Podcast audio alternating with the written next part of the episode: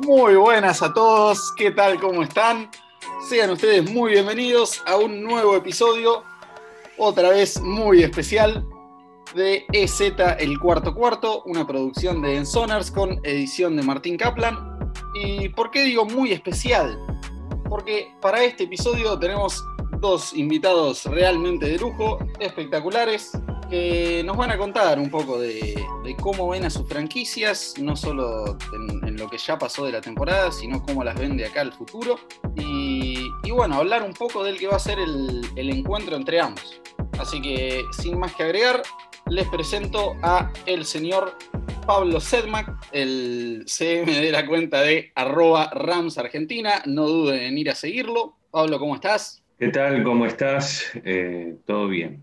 Eh, contento, la victoria de anoche y, bueno, eh, dispuesto a hablar de todo lo que tenga que ver con el equipo. Buenísimo, buenísimo. Me alegro y muchísimas gracias por sumarte al programa. Y nos acompaña también el día de hoy el señor Jonathan Dania, o, Dagna, perdón por, la pronunciación. él es hincha de los Dolphins y no duden también en ir a seguirlo tanto en Twitter como Instagram. La cuenta se llama che.delfin eh, o Che Delfín en ambas plataformas. Jonathan, ¿cómo estás? Bienvenido. Luciano, ¿qué tal? Buenas tardes. Gracias por la invitación. Eh, gracias por también por, promocionar el Twitter e Instagram.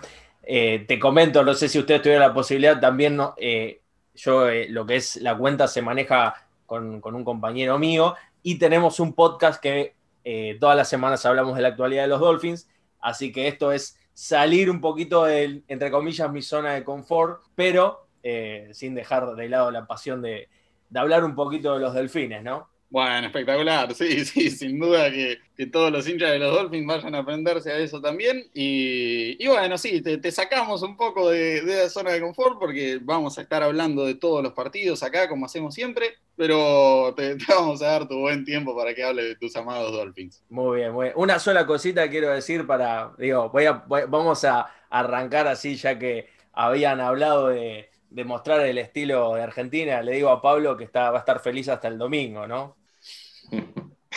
Bueno, bueno, veremos, veremos. Yo les tengo respeto a ustedes, pero no, demasiado. ¿eh? Y, yo, yo, con lo que vi ayer le tengo un poco de miedo, pero bueno, eso lo vamos a hablar un poco más adelante. exactamente, sí, exactamente. Igualmente quería agradecer la invitación. Eh, siempre es bueno este, compartir las cosas de los Rams con, otros este, eh, podcastistas y, este, eh, y también nosotros tenemos eh, un programa semanal o que tratamos de hacerlo semanal que es de, los fanáticos de los Rams en español que se llama El Valido del Carnero. que, comparto, que comparto con otros cuatro amigos más, uno de México, uno de España y un rosarino local, que es el que conduce, que se llama Agustín Indelangelo, Pedro Tofé es el español y Manu Arari es el México. Muy bien, espectacular, bien diverso, bien diverso. Pero bueno, eh, eh, como siempre, nos acompaña mi querido amigo, el señor Agustín Grimaldi. Agus, ¿cómo andás? ¿Cómo estás, Lucho? Pensé que no me ibas a presentar, pensé que te habías olvidado. Eh, Eh, nada, eh, muy contento de tener a, nuestro amigo de Rams y nuestro amigo de Dolphins. Eh, recordar que nosotros tres somos los participantes que no hemos perdido en, prime time en este año. Mala suerte para vos, lamentablemente, pero bueno, algo te vamos a bancar. Uf, uf, o sea, este pibe ya vio que, ustedes dos arrancaron un poquito picantes y, tirándose un parito y se, colgó ahí de, de Qué triste, por Dios, qué, qué, qué complejo de inferioridad. Pero bueno, ok antes de, arrancar con el programa, les voy a recordar que nos sigan en todas nuestras plataformas, arroba en Instagram, arroba ensoners en Twitter, y no duden tampoco en ir a escuchar nuestros otros podcasts, EZ Overtime, EZ College y EZ Fantasy.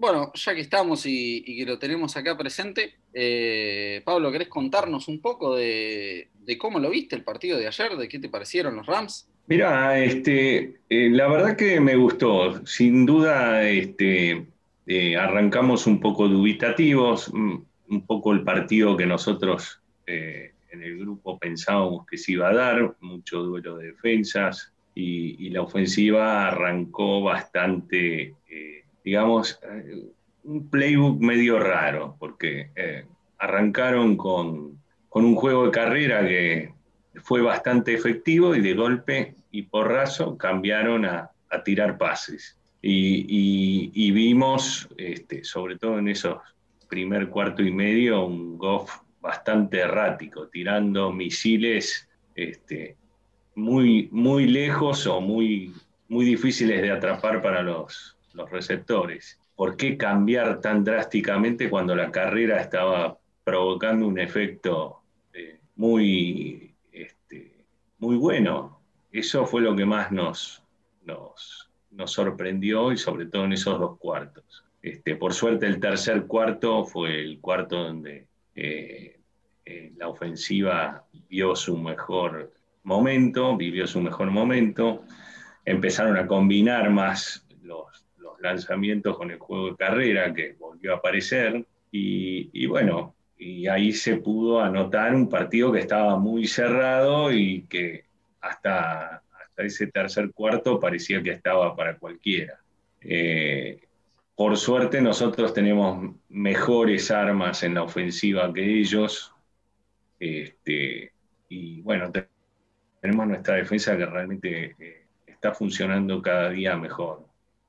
Eh, es una defensa rara, carece, digamos, de, presión al quarterback y, su línea de linebackers no es la mejor, pero lo suple bastante bien con eh, con la línea, con la secundaria, con, los safeties y, los cornerbacks, que como le gusta a nuestro coordinador defensivo, este, usar los jugadores eh, más brillantes e inteligentes que puedan hacer de varios roles, eh, como en el caso de Ramsey, de jugar no solamente de, cornerback, sino de safety y hasta de linebacker. Así que, este, sí, para destacar, este, para destacar no, bueno, para destacar en contrario eh, el tema del kicker, que hace un ratito me acaban de dar la noticia que lo hemos cortado a Sam Sloman, eh, draft de séptima ronda, y, este, y, bueno, volvió a errar otra vez un, un field goal bastante sencillo y bueno, me parece que fue la gota que colmó el vaso y, hoy le dimos el adiós.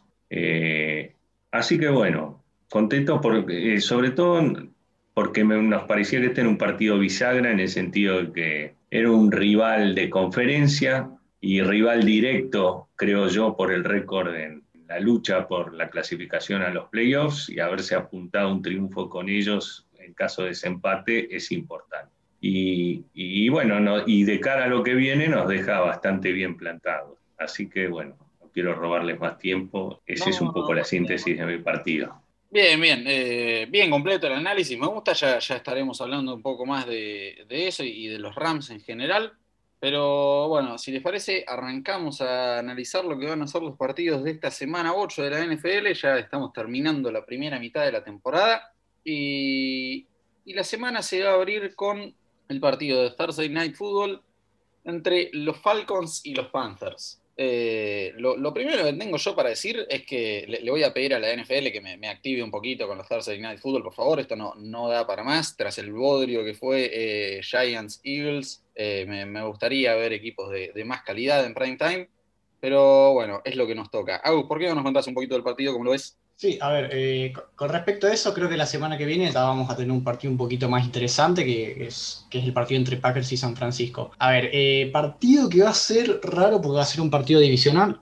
Todos sabemos que los partidos divisionales son, son mucho más apretados y que puede ganar cualquiera. Sin embargo, eh, Carolina viene levantando muchísimo lo que es el nivel de juego y a los Falcons los veo sin respuesta, sobre todo en defensa. O sea, si yo tengo que cuidarle una ventaja a Atlanta, la verdad que no se lo voy a hacer. Y, nada, yo creo que los Panthers no, no pueden salir perdiendo este partido. Y sobre todo con la vuelta de, Christian McCaffrey, si es que puede llegar a jugar. Eh, sí, sí, totalmente. Hay que ver qué, qué, pasa con McCaffrey, porque a mí me parece personalmente que el cuentito de Mike Davis se terminó. Eh, la ofensiva de Carolina no me transmite absolutamente nada y no, no superaron los 24 puntos en sus últimos tres partidos. Eh, ya sabemos que la defensiva de los Falcons es un desastre y que siempre existe la enorme posibilidad de que pecheen el partido, pero creo que esta defensa por tierra de, Carolina, que es la cuarta de más yardas por acarreo, permite en la NFL, le va a hacer las cosas fáciles a Todd Gurley y los Falcons se quedan con el triunfo. Sin embargo, hay que reconocer que, bueno, ya que estamos hablando de Carolina y, y sus yardas por tierra, eh, son el equipo que menos yardas permite por intento de pase en la liga. Así que interesante partido para esas bestias que tiene Atlanta de wide receiver. Sí, sí, sí, sí, va a ser eh, muy interesante. Aparte, qué sé yo, a ver, si lo vio a Julio Jones y a, y a Calvin Ridley, por lo menos en el partido con Minnesota, se los vio como que habían cambiado un poquito el chip. Y aparte, eh, Atlanta es la segunda peor defensa por, por, aire, que lo doy como dato, así que para mí va a ser un, un lindo partido de corebacks.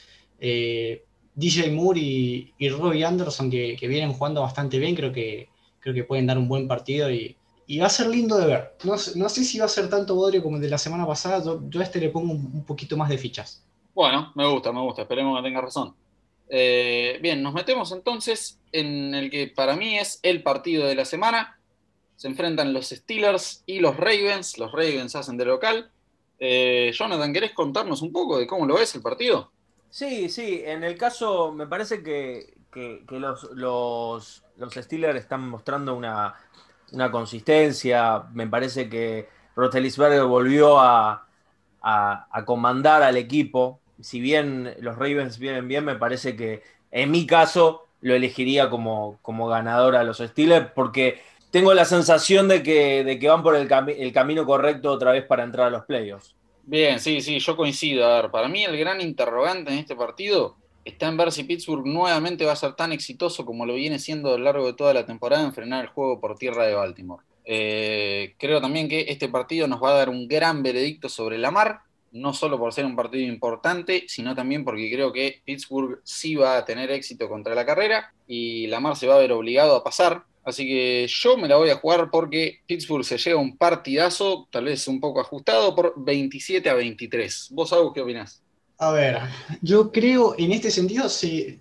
A ver, ya es como la tercera semana que voy en contra de Pittsburgh y la verdad que en esta no voy a cambiar mi, mi pronóstico. Eh, Baltimore tiene, creo que la defensa al mismo nivel que Pittsburgh y, y si vamos al ataque, yo lo veo un poquito mejor. A ver, Big Ben, el, partido pasado, si bien tuvo una gran primera mitad, después tuvo tres intercepciones y, lo veo como inconsistente todavía. No, no, no me termina de cerrar el, ataque de Pittsburgh. Y a ver, es temporada regular, así que se lo tengo que dar a la mar. Si fuera un juego de playoff, puede ser que, se lo dé a los Steelers, pero, pero la verdad que ir en contra de la mar me, me, me cuesta mucho. Está muy bien, está muy bien, es, es aceptable la perspectiva. Pero bueno, muy bien. Vamos ahora sí al partido que en este podcast más nos interesa a nosotros. Vamos a hablar del encuentro entre los Rams y los Dolphins. A ver, antes de meternos de lleno en el análisis del partido, me gustaría hacerles eh, un par de preguntas a cada uno de nuestros invitados. Eh, bueno, hablar un poco de, de, sus franquicias, de cómo ven la temporada y cómo los ven de acá al futuro. Eh, en primer lugar, al señor de los Dolphins, el señor Jonathan le voy a, a preguntar, bueno, eh, ¿qué análisis haces de, de, la temporada hasta ahora? Si esperabas más o menos del equipo, ¿qué jugador más te decepcionó y, y cuál te sorprendió más gratamente? Arranquemos por eso. Bueno, eh, primero que nada, bueno, quiero comentar, bueno, ya que habías mencionado de, nuestra cuenta, comenté el podcast, que el, el, podcast arrancó con esta temporada, por lo cual, eh, ¿por qué lo digo? Porque me parece que, bueno, cuando uno se, involucra un poco más, empieza a ver un montón de cosas que tal vez como hincha no, no ve. Habiendo dicho esto, me preguntaste cómo veo la temporada. Y nosotros eh, siempre somos, somos un equipo que, que, nos vamos arrastrando por la NFL pidiendo un lugarcito en los playoffs desde, desde, desde tiempos inmemoriales, aunque bueno, en 2016 tuvimos la suerte de llegar y nos, nos cortó Steelers, bueno, bien mencionado. Eh, nosotros con el tema de este, la reestructuración, estamos esperanzados que en algún momento el equipo empieza a mostrar indicios de, ¿no? De, básicamente queremos copiar a los Patriots, que es lo que, por eso tenemos a, Brian Flores, por eso tenemos a jugadores que, han estado en, los Patriots. Ahora bien, eh, lo que pasó las últimas semanas, creo que hace mucho tiempo no le pasaba a los Dolphins, que es esto de Tua, de Fitzpatrick, es, honestamente te, lo digo, Luciano, es, es, casi, casi emocionante y conmocionante al mismo tiempo. Bueno, ok, bien, eh, interesante. Ahora, ahora vamos a hablar un poquito sobre eso, pero vamos, vamos a darle un, poquito la palabra a nuestro otro invitado. ¿Te parece? Sí, a ver, eh, Pablo, a mí son un equipo sólido ustedes pero no me terminan de cerrar, sobre todo por, porque las dos derrotas que tienen, está bien, en un partido polémico contra Búfalo, eso creo que no lo que puede discutir nadie, y el otro contra, contra San Francisco, que parecía que venía muy golpeado, pero la verdad que eh, tengo que ser sincero, eh, esperaba mucho más de ustedes. Eh, mi pregunta si bien le ganaron a Chicago, que es un equipo que se lo ve dentro de todo sólido, ¿qué se puede esperar de los Rams ante partidos importantes y sobre todo que ahora se le viene un calendario que se empieza a dificultar un poco más. Sí, sí, coincido. Creo que mucho tiene que ver en las derrotas, eh, a veces la tosudez de McVeigh en algunas cosas, porque son dos partidos distintos, digamos. En el caso de los Bills, él murió con la suya y, y eso le terminó costando el partido. Hemos muchos tiempos, tiempos muertos que nos terminaron costando caros y, después de una gran remontada lamentablemente no lo pudimos terminar. Yo creo que McVeigh tiene un poco eso, que eh, fue algo que le criticamos mucho el año pasado, eh, por lo que pedíamos a gritos un coordinador ofensivo, alguien que le pusiera el freno y le dijeron, para, a ver, pensá un poquito, ¿qué estás haciendo mal? Pero me parece que en eso es difícil cambiarlo, ni, ni siquiera un coordinador ofensivo va a poder cambiarlo es, muy tosudo con, sus, con ese tema. Y, este, y en el tema en particular con San Francisco es que se conoce mucho con Shanahan. Y Shanahan como que ya le tiene tomado el, tiempo. son partidos divisionales, dos técnicos que se conocen mucho y, uno se anticipa a lo que va a ser el otro. Y entonces eh, creo que, para nosotros San Francisco, eh, ha sido un karma estos últimos tiempos, salvo los primeros años de Shanahan, porque realmente no tenía eh, con qué hacer frente, pero siempre San Francisco ha tenido, digamos, es, es el partido que menos queremos jugar por eso, porque como que nos tienen el tiempo tomado. Como, como nos pasa, digamos, al revés con los, con los Seahawks. Generalmente este, eh, es un partido en que nosotros eh, vamos más tranquilos porque como que sabemos jugarle mejor a, los Seahawks en ese sentido. Yo del equipo espero, yo estoy convencido que, es un equipo que está para llegar a los, a los playoffs, este, tiene con qué, eh, y me parece que eh, de hecho, el año pasado estuvimos a un juego de, clasificar y, con muchas, muchas bajas por lesiones, con una línea ofensiva que era lamentable eh, y, con un Todd Gurley que estaba en una pata. Y aún así terminamos con récord positivo 9-7, pero no pudimos entrar por la famosa derrota, sobre todo contra Dallas, que fue eh, clave. pero yo creo que, que, esta vez lo veo mucho mejor este, es verdad que no terminamos de convencer, eh, que no somos un equipo 100% eh, sólido, pero que tiene, yo creo que tiene una defensa muy buena y, una ofensiva con, jugadores de calidad. Falta, eh, me parece que este año recuperamos el juego de carrera, que era lo que le faltaba, y este comité está andando muy bien y de a poquito se va a ir sumando EICAS también. Así que me parece que tenemos que darle un poco más de preponderancia a ese juego de carrera que no termina para mí de cerrarle a McVay. Sí, sí, me, parece lo mismo y sobre todo eh, lo, que, lo que dijiste del tema de la defensa, la verdad que tiene una de las mejores defensas de la NFL, de hecho en segunda en cuanto a puntos permitidos. Así que, a ver, yo creo que le falta el tema de, jugar bien los partidos que tienen que jugar eh, a un nivel un poquito más alto y, yo creo que Los Ángeles va a dar, va a dar muchos dolores de cabeza. Eh, Lucho, sigo con vos. Dale, sí, eh, Jonathan, me, interesaba lo que decías, eso de, bueno, que te, emocionaba un poco lo de Tua y, Fitzpatrick. En ese sentido te, quería preguntar, ¿qué opinás de, nombrar a, a, Tua como titular? Si te parece que estuvo bien hacerlo en este momento. Y después, ¿crees que tenían chance de llegar a playoff con, con Fitzmagic? y, a, Tua lo ves aumentando o reduciendo esas chances? Eh, honestamente, creo que todo dependerá del estado anímico. ¿Por qué te explico esto? Cuando el otro día, el último partido que jugamos con los Jets, aparece Tua eh, haciendo los últimos eh, snaps del partido, la gente se, se, puso contenta porque es la apuesta a ser jugador franquicia. Ahora bien, lo que, no, lo que el, gran golpe en contra de todo esto es que Fitzpatrick habló en medio de la semana diciendo que se sentía como que le habían robado el equipo. Entonces, a partir de eso, para mí hay una dicotomía que es lógica. Por un lado tenés un pibe que está aprendiendo a jugar en la NFL, igualmente, digo, es un gran quarterback y, eh, bueno, para ejemplo, basta un botón respecto a Joe Burrow y Justin eh, Herbert haciendo las veces de mariscales titulares en sus respectivos equipos, pero nadie esperó que el mismo mentor, porque lo pusieron a Fitzpatrick como mentor, eh, declare de esta manera. No sé honestamente cómo influye este tipo de, declaraciones en el equipo.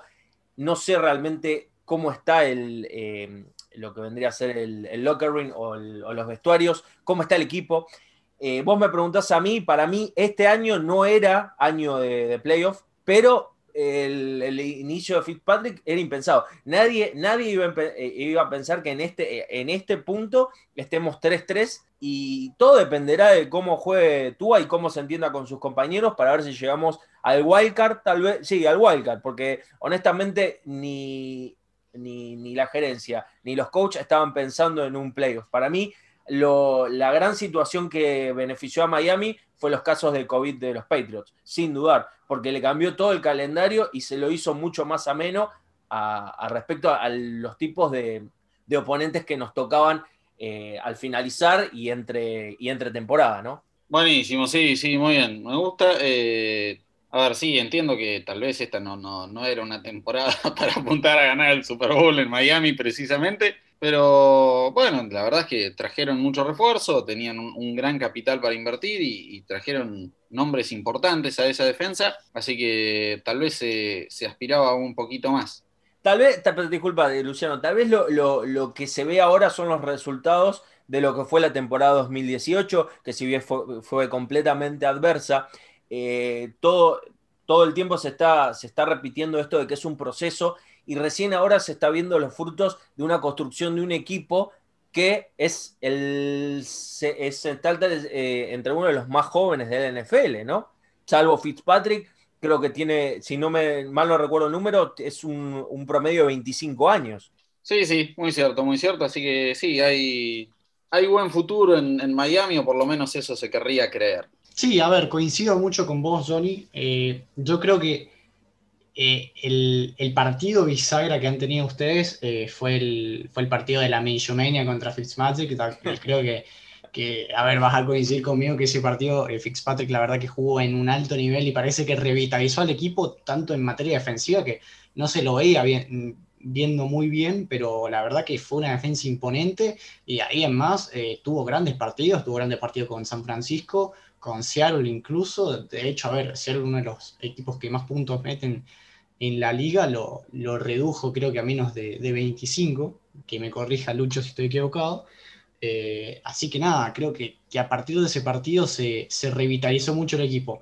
Y algo que me gustaría preguntarte es, eh, ¿traerías a alguien para, acompañar a, a, Davante Parker? Porque, a ver, nosotros eh, estamos analizando todo lo que es el trade deadline y tenemos un programa dedicado a eso. Y a mí me tocó analizar Miami y una de las, de las principales falencias que yo le veo a su equipo es que eh, tiene un, excelente wide receiver, pero como que el cuerpo, el cuerpo no, lo termina de acompañar. Sí, Agustín, estoy, estoy de acuerdo con vos porque bien, bien mencionaste nosotros eh, como eh, de, alas abiertas, y hablando, hablando, hablaste particularmente de, Bond Parker, que eh, final de 2018 y en este 2019 está teniendo un gran desempeño, pero lo mismo me preguntaba yo en los primeros episodios de nuestro podcast, es qué pasa cuando se te lesiona. Devant Parker viene de dos lesiones de, piernas, o de las piernas, que entra y sale, entra y sale, y si bien tiene Miami algunas, eh, algunas opciones, no son de la misma talla. Ahora, si vos me preguntás a mí si traería otro tipo de, otro jugador, sabes que te diría que no, y te voy a explicar por qué. No, no porque no crea eh, en, otro jugador que podría potenciar las, opciones de Miami hacia un playoff. Pero manteniendo el proceso, yo dejaría el equipo como está, porque no, o sea, esto es un, esto es un, insisto, eh, lo que le pasa a Miami es meramente emocional y de, estructura. Eh, no estamos para el Super Bowl, si sucede es porque, bueno, porque se, se, alinearon los planetas. El otro día cuando estaban hablando de los posibles destinos de Le'Veon Bell, eh, yo fui enfático y dije, no, que se queden con el poco juego, eh, perdón, que nos quedemos con el poco juego aéreo que tenemos y con esto nos morimos con las botas puestas. Perfecto, me parece espectacular que, sigan al pie de la letra el proceso. La verdad que a veces en la NFL se, esperan resultados, resultados más, más inmediatos, por así decirlo. Sí, hay, que ver, hay que ver si en este caso los directores de, Miami van a tener esta misma, este mismo alineamiento. ¿no? Igual esperamos tanto tiempo, esperar unos años más, ya está, ¿no? O sea, no, no va a cambiar un poco la ecuación, honestamente. claro, totalmente.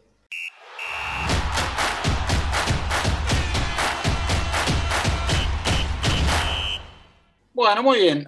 habiendo hablado un poco del estado de ambas franquicias y cómo cada uno ve a, la suya, si les parece, nos vamos metiendo en el que va a ser el, análisis del partido de este domingo. Eh, Pablo, ¿querés arrancar vos? ¿Cómo lo ves? Yo, eh, a ver, eh, lo veo un partido, generan ciertas dudas algunas cosas, o sea, creo que en los papeles somos los favoritos. Pero lo que los Dolphins le hicieron a los 49ers me hace pensar mucho que hay que tener cierta cautela.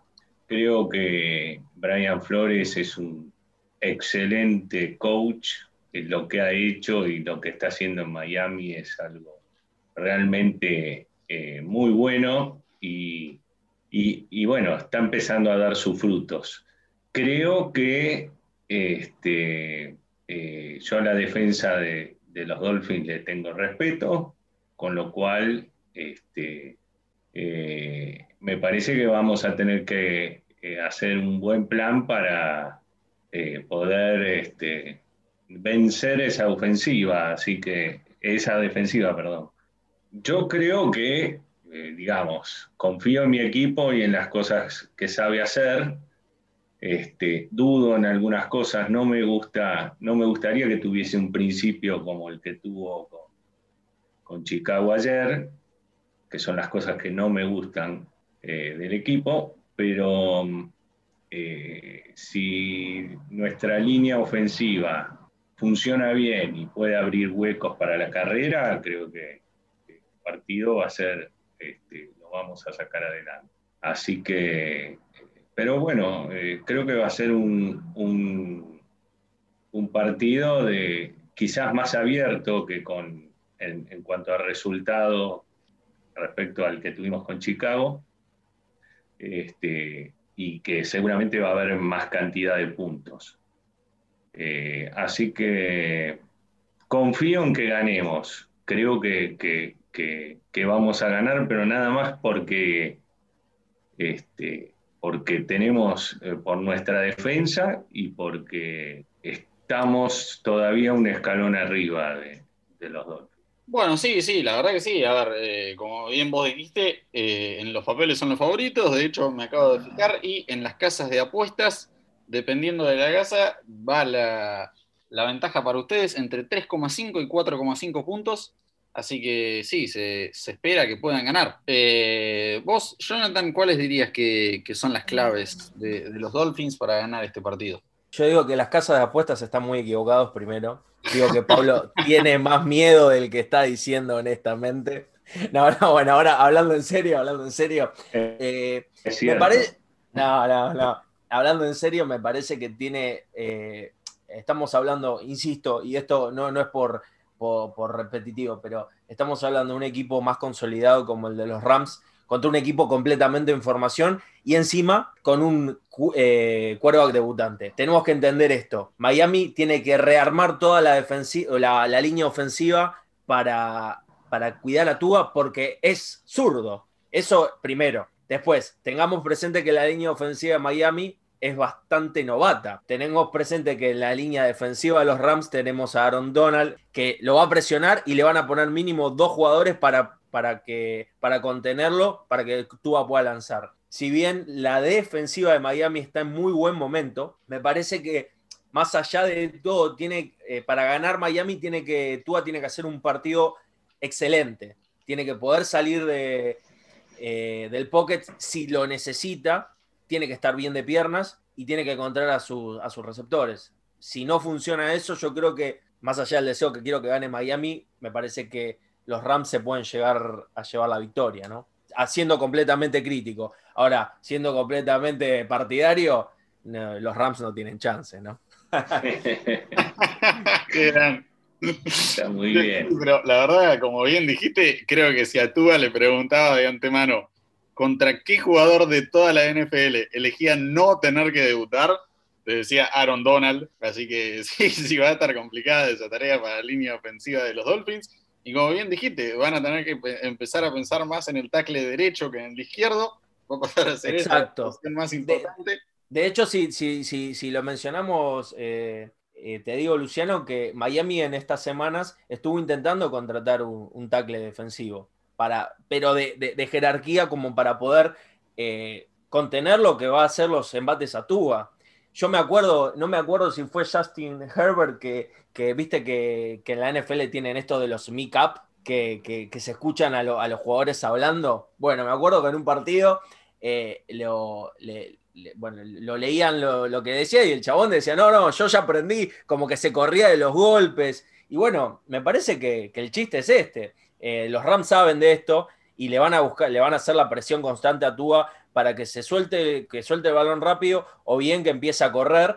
Y ahí está, ahí está la ganancia del partido. Eh, para mí ese es el chiste. O sea, si Tua anda bien y, está bien, bien estudiado el playbook, y puede ser que Miami gane porque viene eh, energéticamente, entre comillas, bien. Pero no se puede negar que los Rams es mejor equipo de buenas a primeras. Sí, sí, sí, coincido, coincido mucho con el análisis de ustedes. Eh, y a ver, sí, yo no sé qué, se le pasó por la cabeza al head coach de ustedes, pero justo vas a mandar a tu, a tu coreback franquicia por los próximos años a debutar contra quizás el mejor defensivo de la NFL. Me, me, parece medio raro, pero de todas maneras, a ver, no sé si va a ser un partido abierto como lo dijo Pablo, para mí va a ser un partido bastante cerrado y sobre todo en puntos, porque a ver, se enfrenta la segunda mejor defensa contra la, tercera mejor defensa en puntos. Ambos permiten menos de 20 puntos por partido. Eso significa que, tienen defensas que son bastante imponentes. Y en cuanto al ataque, sí, a ver, eh, Miami va a tener que, reconfigurar un montón de cosas y, y, se tiene que esperar un partido prácticamente perfecto de Tua. Con respecto a lo del tackle izquierdo, lo que vos dijiste, te recomiendo que escuches eh, nuestro próximo programa, donde nosotros vamos a estar haciendo trades y a mí me toca Miami y te voy a dar un tackle que te juro que te va, te va a solucionar todos los problemas. Es más, hasta tiene un touchdown esta temporada. Así ah, que, mira. Sí, sí, sí, sí. Si, si más o menos ves NFL vas a saber quién es. Así que bueno, estate prendido porque puede ser una muy buena, una muy buena solución para Miami y que aparte no les va a salir tan caro. Bueno, yo, vea, no sé si, si, me, si me lo recomendás a mí, pero si querés le podemos mandar un mail a Brian Flores para que lo tenga presente. Tal vez, tal, vez, tal, vez te, escucha y bueno, no, nos mejora la posibilidad de tener un buen score a fin, a fin de temporada. Sí, sí, ¿por qué no? ¿Por qué no? A ver, yo a Miami después, del, después de cómo está jugando, eh, lo pongo en pelea para pelear el 100 número 7. La verdad que lo tengo entre ustedes y los Riders. Así que los veo con chances. Ahora, perdón, ah, voy, a oferar un poquito de, conductor. Me gustaría preguntarle a Pablo, porque yo ayer vi un poco el partido y si bien él estaba hablando del comienzo dubitativo, vi muy, muy buena ofensiva en, rutas cortas. ¿Vos creés, Pablo, que esa puede ser una, eh, una, una herramienta para ganarle a Miami? ¿Pases cortos? Sí, sí, creo que, puede ser una de las herramientas este, importantes. Es algo que, se está usando, me parece que en toda la NFL se está usando eso y, nosotros obviamente no somos la excepción. Este, no, personalmente no es lo que más me gusta. Me gusta más los pases un poco más largos. Pero entiendo que, eh, hoy día es, más difícil ser más preciso en eso, aunque esa fue siempre una de las, de las, de las virtudes que, supo tener Goff. en ventanas muy estrechas tirar muy buenos pases y muy precisos. Eh, eh, no así eh, este, cuando es apurado, en donde realmente este, empieza a zozobrar. pero Puede ser, yo, mm, yo me inclinaría más, para mí personalmente, creo que, deberíamos darle más continuidad a este comité de carrera y creo que la forma de avanzar va a tener que ser esa porque está funcionando. Está funcionando porque son tres corredores, o bueno, ahora están dos porque Akers está un poco más rezagado, pero con características distintas y, que confunden a las defensas porque eh, varían mucho su manera de, moverse y, la verdad es que consiguen, consiguen yardas bien. Pero sí, creo que, el juego también de pases cortos no eh, es una herramienta este, que puede llegar a ser también eh, muy buena. Me encanta, me encanta. Brillante el análisis por parte de ambos. Eh, ya creo que todo el mundo se da una gran perspectiva de lo que puede llegar a ser este partido y, todos van a poder predecir a su ganador con, mucha más información. Si les parece, nos quedan un gran número de partidos por delante por hablar, así que seguimos con el siguiente. Sí, déjame antes decirle una cosa a Jonathan. ¿Qué mejor bautismo para tú que tener que enfrentar a, a Donald? Si superás el, el bautismo de Donald, ya estás, ya, ya quedas parado para la vida. Mira, yo lo, único que le, yo lo único que le pido a Donald que, que no le, que, no le descoloque la cadera a Tua, porque si no, vamos a tener un problema terrible porque no tenemos tercer quarterback. Fitzpatrick que ya está deprimido, ¿viste? Cuando está el, tipo que se está por jubilar, está, dice, yo no quiero jugar más, me robaron mi equipo. Si Tua se llega a, a lesionar justo en este partido, y no sé, me, voy a hacer hincha de Arsenal de Sarandí de, la NFL, porque ya está. Peor no nos ah, Te vas a hacer hincha de los hijos entonces. Bueno, ok, ah, igual para, hablando en serio, eh, vos vas a tener tu verdadero bautismo cuando enfrenten a Charles Jones. No, no le hagas caso a Aaron Donald, es, es, eh, un novato comparado con, con Chandler. En fin, creo que, que ya estamos para la pavada.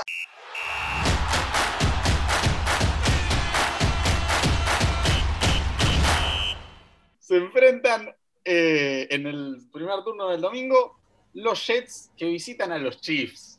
A ver, por mi parte, no, no hay mucho que decir, me parece que no, no hay demasiado análisis para hacer de este partido. Si quiere No hay equivalencia. ¿Cómo, perdón? Que no hay equivalencia, digo. Por eso, por eso. Si quieren alguno agregue algo, yo lo que voy a hacer es jugármela por un resultado. Yo voy a decir que realmente estos Jets son un equipo horrible, que no hacen absolutamente nada bien y a los Chiefs que, si bien no, no, no están mostrando el nivel del año pasado, no dejan de ser los Chiefs, no dejan de tener todas esas herramientas en ofensiva. Así que me la voy a jugar por una goleada histórica. De hecho, creo que eh, en las apuestas es el partido que más diferencias espera que haya en la historia, por lo menos en muchísimos años. Yo voy a decir que gana Kansas City 55 a 10.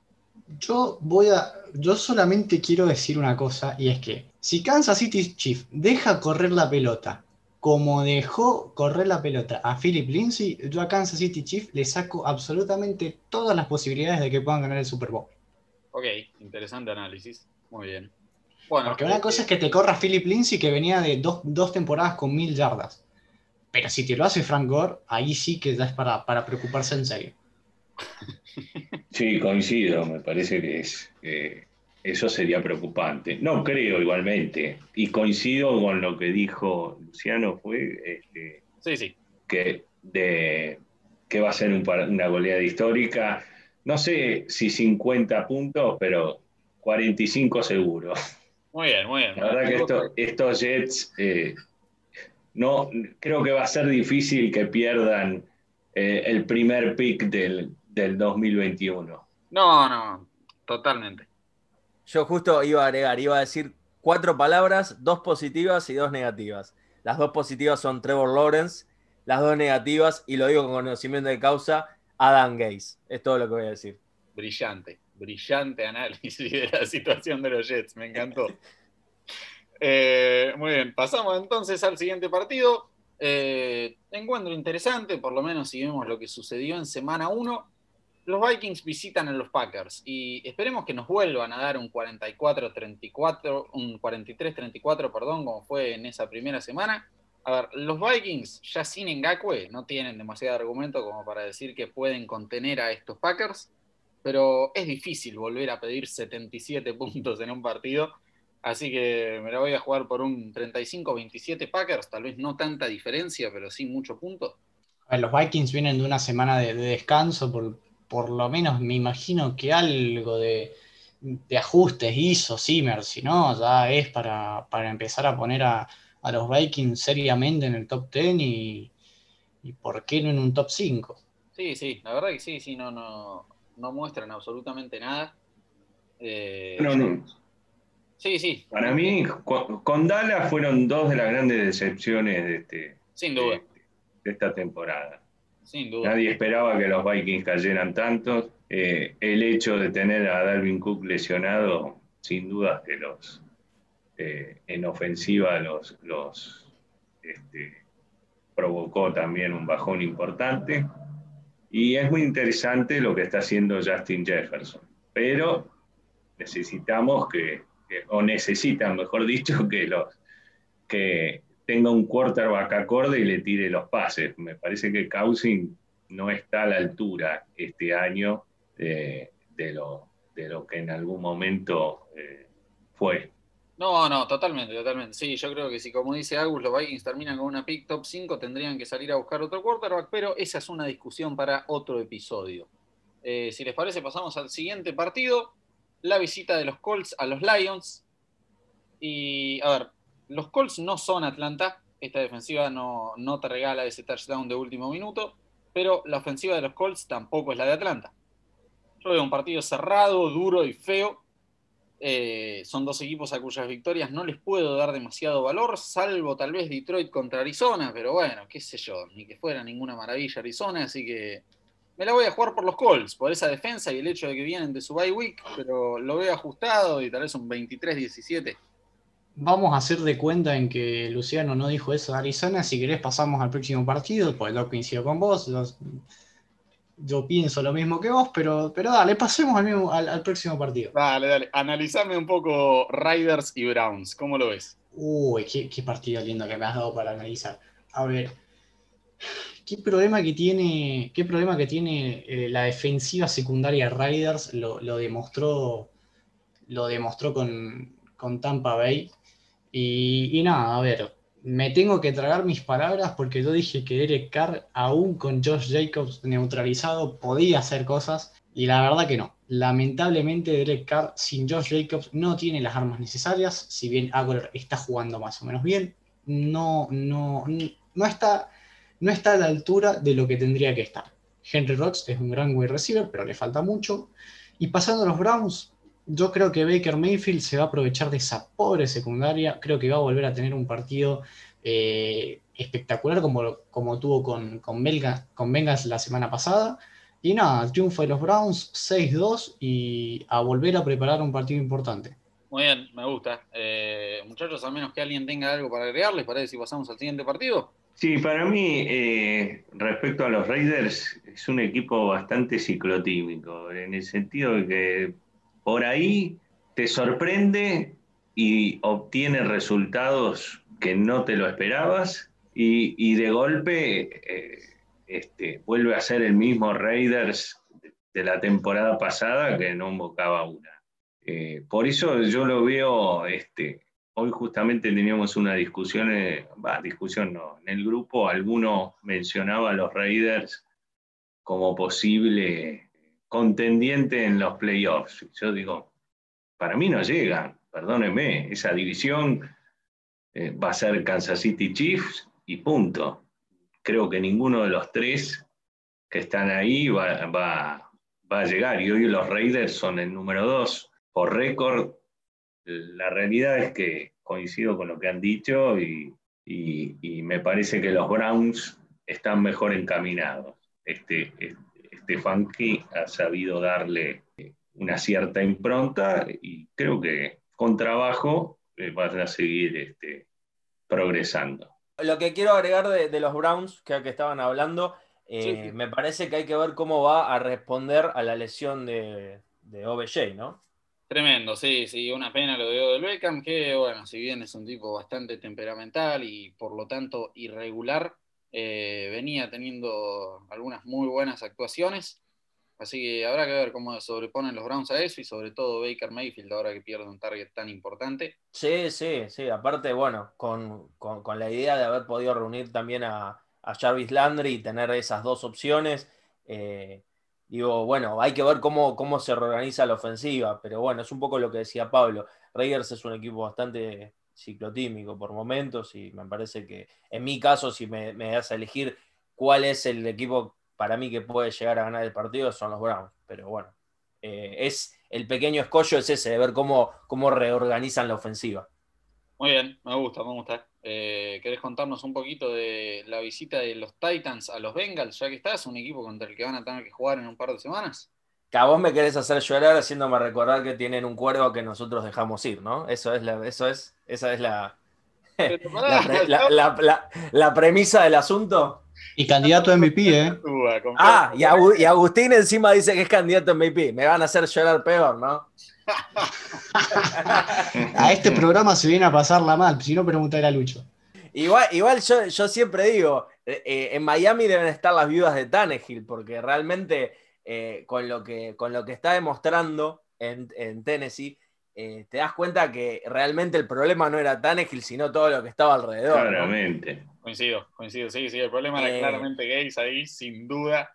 Pero... Y, bueno, pero ojo, ojo, hay, hay otra realidad y es que Tannehill eh, responde porque atrás tiene a Derek Henry. Porque si no tuviera a Derek Henry atrás, no sé qué pasa con los, eh, con los Titans. Si bien están jugando bien, eh, se, los ve, se los ve muy sólidos, hay una realidad es que si no es más del 50% de, de, la ofensiva de Derek Henry, le pegan el palo. Esa es mi forma de pensar. En este partido con los Bengals me parece que, que no hay mucho que, mencionar. Es, para mí va a, ganar, a Tennessee, sin dudas. Eh, pero, pero guarda con eso, ¿no? no, tampoco nos, nos maravillemos con que Tannehill es un quarterback al nivel de, alguien que no puedo mencionar porque jugó en, los Patriots y tampoco podía mencionar Patriots. Eh, pero, eh, pero, pero bueno, lo, que, lo que digo es que Tannehill tiene la suerte de haber encontrado un equipo que lo acompaña. bueno, cerrando la idea, ¿no? Sí, yo quería agregar y coincido con lo que dice Jonathan, este, porque fíjense este último partido en donde Henry tuvo menor participación, cómo Tannehill empezó a, mostrar dudas, a tirar intercepciones. Este, claramente, eh, cuando Henry no lo acompaña, eh, eh, no es el mismo, no son los mismos Titans y no es el mismo Tannehill. Bien, sí, sí, coincido. coincido. Lucho, ¿me, me dejas ponerme la capa de, defensor de, de, de Porque me parece que lo están bastardeando demasiado. Eh, a ver, yo te, te, banco ahí porque creo que con un Derrick Henry completamente anulado contra los Steelers, los Titans estuvieron a un field goal de llevarlo a overtime y tal vez ganarlo. Así que sí, sí, por favor, ponete esa capa y defender un poco. Sí, a ver, eh, por empezar, Tannehill tuvo un rating de 105 en el partido, completó más del 50% de los pases. Está bien, no, no tuvo mucha, muchas yardas, tuvo 220, pero tuvo dos touchdowns y no tuvo intercepciones. Y Pittsburgh venía promediando al menos una intercepción por partido. Entonces, bueno, no me parece que haya jugado tampoco demasiado mal, si bien la primera parte fue un asco, y eso lo, reconozco. Tannehill, eh, la segunda parte jugó muy bien, y si no hubiera sido por Goskowski, ese partido lo terminaba ganando Tennessee porque eh, la defensiva de Pittsburgh en el segundo tiempo no salió a jugar. Che, habría, perdón, habría que preguntarle a Agustín cuánto de los 94 millones que tiene, que tiene Tannehill asegurado le van a dar por este comentario que acaba de hacer, ¿no?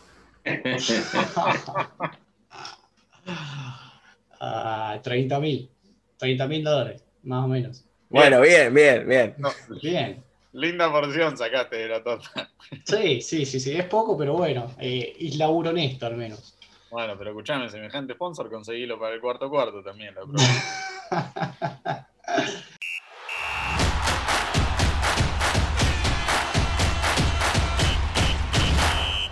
Contanos un poco algo del partido entre los Patriots y los Bills. Vida o muerte para New England ya. No, vida, vida o muerte para las dos franquicias. Vida o muerte para las dos franquicias. Los Bills vienen de jugar un horrible partido.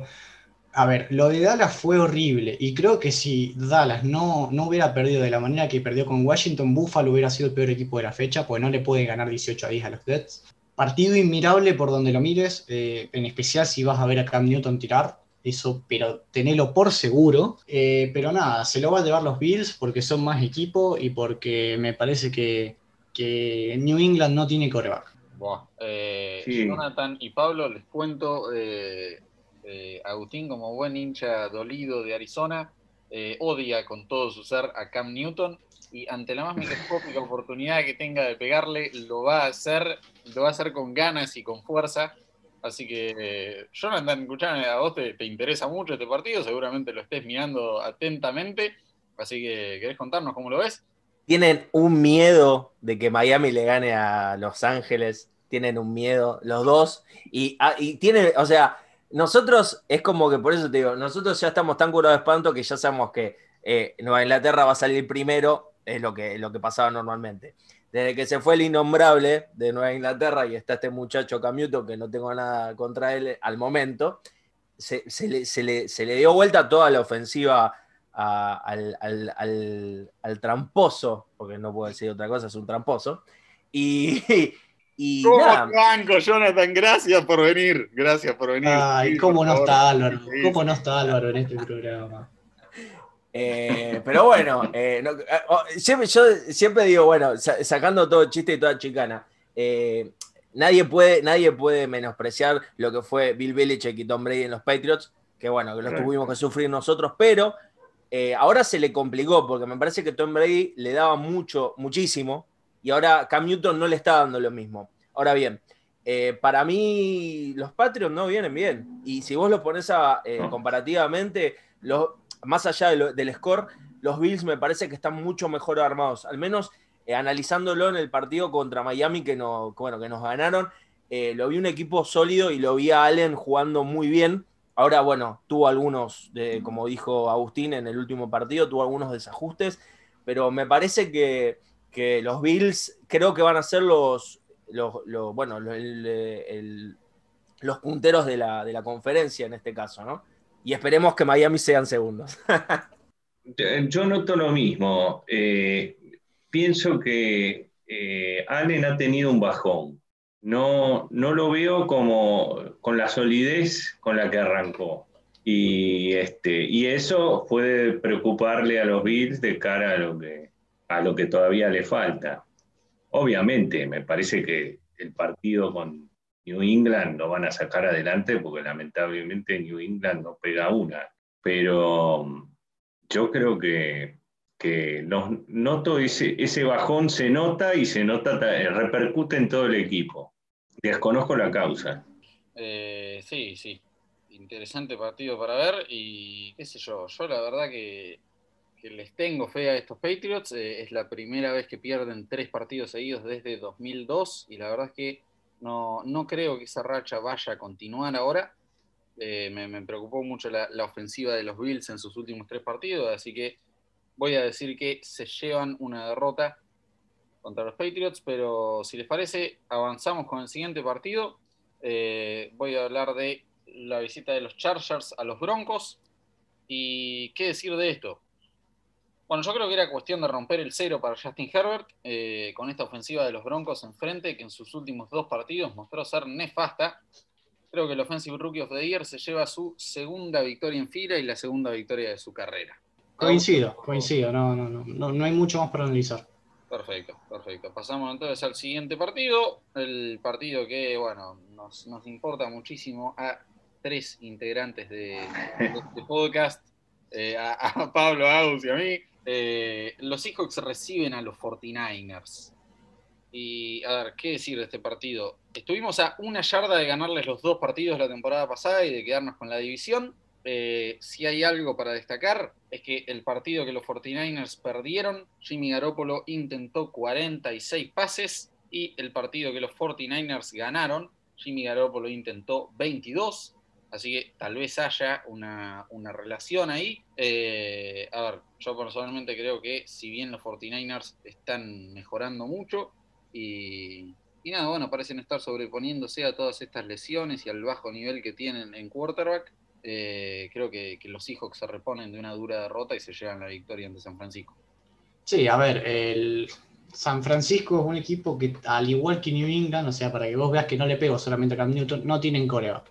Jimmy Garoppolo cada vez está perdiendo más terreno, lanza menos pases y siguen, a ver, con, con running backs NN, porque el que jugó contra New England, la verdad que no lo conocía, no lo tenía, no sé de dónde lo habrán sacado, pero hizo más de 100 yardas, entonces eh, se nota que el juego de carrera es eh, la principal arma ofensiva de, San Francisco. Ahora, si vos me preguntas, ¿tienen chance de ganarle a los Seahawks teniendo su principal arma el juego terrestre? Y yo te diría que no. Lo, Seattle tiene muy buen juego por, o sea, tiene muy buena defensa por tierra y, lo va a obligar a tirar a Garópolo y Garópolo no es bueno cuando tira.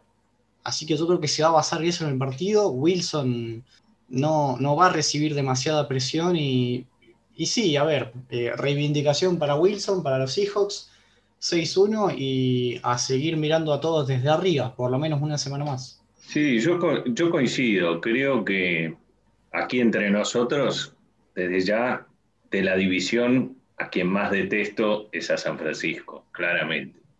Bien, eh, así que, eh, no, y me parece que los Seahawks saben jugarle a San Francisco han tenido, el año pasado perdieron un partido increíble que tendrían que haberlo ganado, pero creo que, le tienen un poco más tomado el tiempo, así como San Francisco desgraciadamente nos tiene tomado el tiempo a nosotros, eh, lo mismo pienso de, Seahawks. San Francisco las lesiones lo han diezmado, de a poco van recuperando jugadores en la, en la defensiva, y creo que es el, si hay un momento para ganarle a San Francisco es ahora y, tratar de hundirlo lo más posible para que no eh, llegue a playoffs. Porque si San Francisco llega a playoffs, agárrense, porque se van a recuperar todos los, eh, la, mayor parte, bueno, obviamente no Bosa, que ya perdió la temporada, pero va a poder recuperar muchos de sus defensivos importantes y en playoffs con un equipo eh, armado, va a ser un equipo de temer. Sí, sí, nadie quiere así que, Así que, nadie quiere enfrentar, exacto. Así que todo lo que sea derrotar a San Francisco está bien. Bien, bien, bien, banco el sentimiento. ¿Le parece entonces si avanzamos con el siguiente partido? Juegan los Bears que reciben a los Saints. Y, a ver, qué decir, no, no sé si quieres agregar algo vos, Aus, pero yo creo que con esta ofensiva de los Bears, manejando el nivel que manejan, eh, está bien que Nick Foles no, no es un, gran mariscal de temporada regular, y lo ha mostrado a lo largo de toda su carrera, con un, techo muy alto y un piso muy, muy bajo, creo que ahora está más cerca de ese piso. Eh, con la ofensiva, manejando el nivel que está teniendo, no, no los veo con chance de ganarles a los Saints.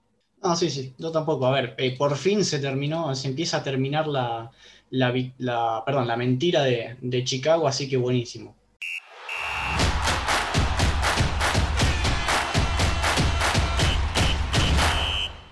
Jonathan, ¿querés contarnos un poco de Sunday Night Football y cómo lo ves? Eh, nuevamente, esta división, la, peor del fútbol americano, tiene un partido divisional en prime time. Es que, bueno, sí, es uno de los grandes clásicos de la NFL.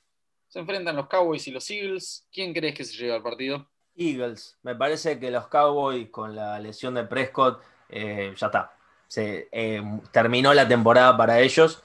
Y bueno, me parece que en este caso los Eagles están un poquitito, no mucho más, dentro de esa mediocridad que mencionaste, eh, mejor parado que los Cowboys. Partido parejo, pero es victoria para Filadelfia. Sí. Muy bien, muy bien. Pablo, ¿coincidís con eso? Sí, coincido. Este, y, no solo eso, sino que está bien que Dalton no es ninguna garantía, pero es posible que juegue hasta el tercer quarterback. Este Dinucci creo que se llama. Sí, sí, ya, eh, sería una catástrofe. Sería una catástrofe, sí, sí, coincido plenamente. Eh, por más mal que, esté eh, Filadelfia, es el menos malo de esa división. Así que Dallas creo que no, no tiene arreglo. Me gusta, me gusta. Eh, bueno, si les parece, pasamos al último partido de la semana y uno que creo yo no da demasiado lugar a análisis. el enfrentamiento entre los Tampa Bay Bucks y los New York Giants como que me parece que vamos a estar todos de acuerdo en que los Buccaneers se llevan una cómoda victoria ante un pésimo equipo de Nueva York. Sí, sí, sí, sí. Aparte, tercero, el tercer prime time de la temporada para New York, no sé qué hacen ahí, así que eh, es como esa vaca que se queda arriba del árbol y vos no sabés cómo carajo llegaron ahí. Bueno, esos son los Giants jugando tres veces en prime time. Sí, coincido, coincido. Coincido que, no, tienen, tienen una la defensa no es tan mala, pero no, no le alcanza para enfrentar a estos backs que están en crecimiento constante.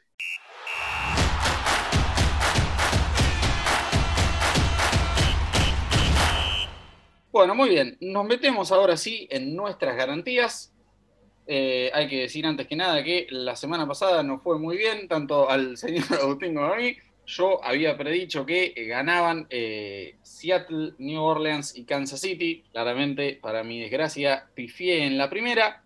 Sin embargo, había predicho que el mejor equipo de la semana iba a ser Pittsburgh y habíamos dicho con Agus que el que ganara ese partido se iba a, a, llevar el título de mejor equipo de la semana.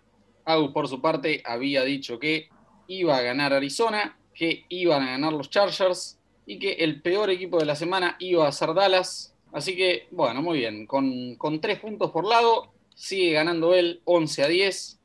Y permítanme, perdón, ya que dije Pittsburgh, eh, tirar un dato que me parece muy relevante. Eh, en la historia de la NFL hubo cinco enfrentamientos entre equipos que llegaran por lo menos 5 a 0 a ese partido en cuatro de esas cinco ocasiones, el ganador del partido llegó por lo menos al Super Bowl.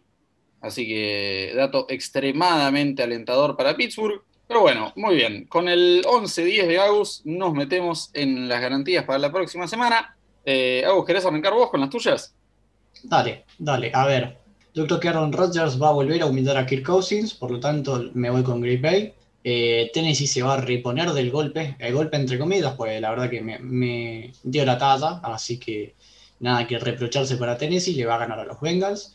Y por último, Baltimore va a bajar a Pittsburgh, le tengo confianza a Lamar Jackson, es temporada regular, es decir, su territorio, así que me voy con Green Bay, Tennessee y Baltimore. Muy bien, me encanta. Eh, yo por mi parte me la voy a jugar por los Chargers y por Filadelfia, en ambos casos por las ofensivas de sus rivales. Y me, me, la voy a jugar por los Browns. Voy a hacer un, breve resumen de la explicación de esto, ya que no, no hablé de esto durante el, resto del programa. Eh, yo había dicho en el especial del cuarto cuarto y overtime, en el que hablamos de las necesidades de todos los equipos, que los Raiders necesitaban emprolijar su turnover differential. Bueno, Carr tiró una intercepción y Devin White forzó un fumble que los Raiders lograron recuperar, pero con esta defensa y este turnover differential, no veo cómo le pueden ganar a estos Browns, que vienen muy bien, al menos en ofensiva y después lo que voy a decir es que como mejor equipo, a ver, acá no, no, no me la voy a jugar con el segundo, sí con el primero, porque, o no, mentira, porque si ven los, dos equipos por los, que me voy a jugar, no, no, no es arriesgado.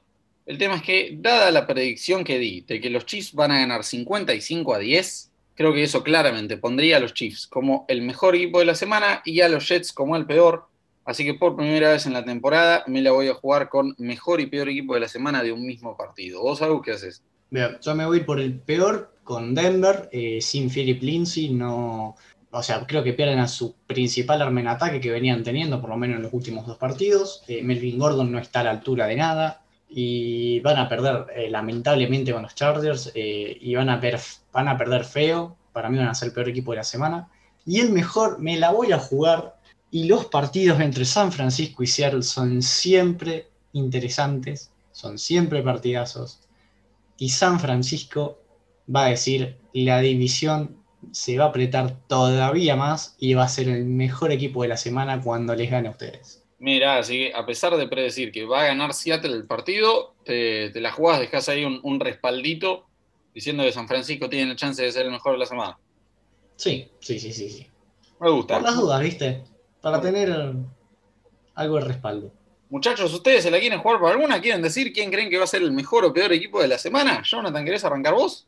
Dale, dale, dale. Bueno, para mí, teniendo en cuenta lo que, lo que estabas mencionando y viendo un poco cómo vienen los dos equipos entre los Titans y los Bengals, yo digo que el mejor equipo en este caso van a ser los Dolphins. eh, no, hablando de... banco, banco, banco. Ah, hablando en serio, hablando en serio. Eh, para mí el mejor equipo va a ser, de la semana va a ser los Titans. Me parece que van a poder revertir, como dijo Agustín. Eh, lo veo entre los peores. Me parece que, me parece que los, Giants se van a comer una paliza con, Tampa Bay.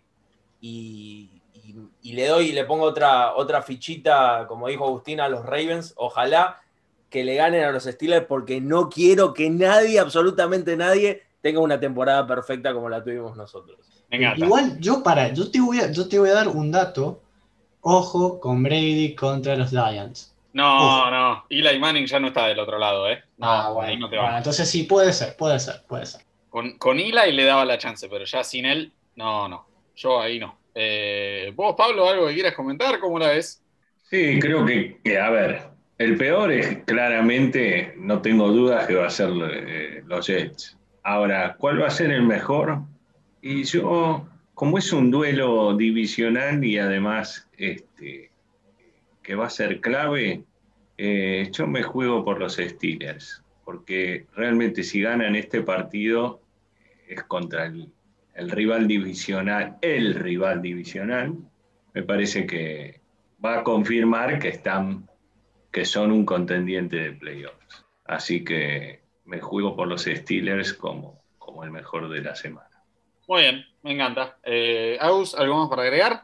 Nada, agradecerle, agradecerle a Pablo y a Jonathan por, por acompañarnos y, nada, muchísimas gracias por venir y ha sido un muy buen programa. Eh, la verdad que teníamos, teníamos muchas expectativas sobre, sobre traer gente al programa, teníamos muchas ganas y, y la verdad que una perfecta manera de empezar para, para traer gente. Así que nada, muchas gracias a los dos y, y esperemos tenerlos de vuelta en algún momento. Eh, al contrario, yo agradezco a ustedes, la verdad que la pasé muy bien, me divertí mucho este, y me encanta hablar de fútbol americano y poder tener espacios para compartir con gente que se apasiona por este deporte y, y le gusta eh, intercambiar y, sobre todo que enriquece tanto para, para, no solamente para mí, sino eh, el intercambio nos enriquece a todos. Y muchas gracias de nuevo. No, no, por favor. Eh, muchísimas gracias a ustedes dos por venirse. Como bien decía Agus, había altas expectativas y no solo fueron alcanzadas, sino que también fueron superadas. Así que, Jonathan, ¿algo más que, quieras decir? Bueno, primero que nada, agradecerles a, ustedes dos, bueno, a Agustín y a, Lucho o a Luciano por la invitación, agradecerle a Pablo también por haber compartido sus conocimientos de los Rams, eh, agradecido por la invitación, me parece que adhiero, me parece que es interesante que como fanáticos o como hinchas o como gustosos del fútbol americano podamos hacer y aportar nuestro granito de arena para que, para que a poquito vaya creciendo en Argentina, si bien hay cosas que se están haciendo, eh, todo sirve para, para que sea un un poquito más vistoso en Argentina. Ahora, quiero decir una última cosa que me parece interesante. Ya que estuvimos mencionando de los partidos, vamos a, tirar la moneda y vamos a decir quién va a ganar entre los Rams y los Dolphins, ¿no? Cerrémoslo de esa manera como para, para, para que sea más, más entretenido. Yo lamento decirte que para, bueno, sí, la, desgracia de, todos acá presentes, menos para Pablo, eh, yo los veo ganadores a los Rams, desafortunadamente. A ver, si hubiera jugado Fitzpatrick, era un 50-50. Pero teniendo en cuenta que juegan contra el mejor defensivo de la NFL y vas a probar a un mariscal que encima te cambia la mano, se lo tengo que dar a Los Ángeles. Bueno, yo no puedo ser menos, este, así que yo voy por mi equipo en quien tengo confianza y lo veo en un resultado parecido al de ayer, un 26, 26-16, una cosa así. Muy bien, muy bien. Bueno, Jonathan, eh, después de los palazos estos, defendí un poco a tu equipo. No, bueno, yo voy a decir que todos los jugadores van a pasar un momento muy agradable en el campo de juego y van a poder compartir un momento agradable. No, eh, hablando, hablando en serio, eh, es, es, un poco, me parece que es un poco eh, aleatorio el asunto, como dije. como equipo están mucho mejor los Rams, ya lo, hemos mencionado.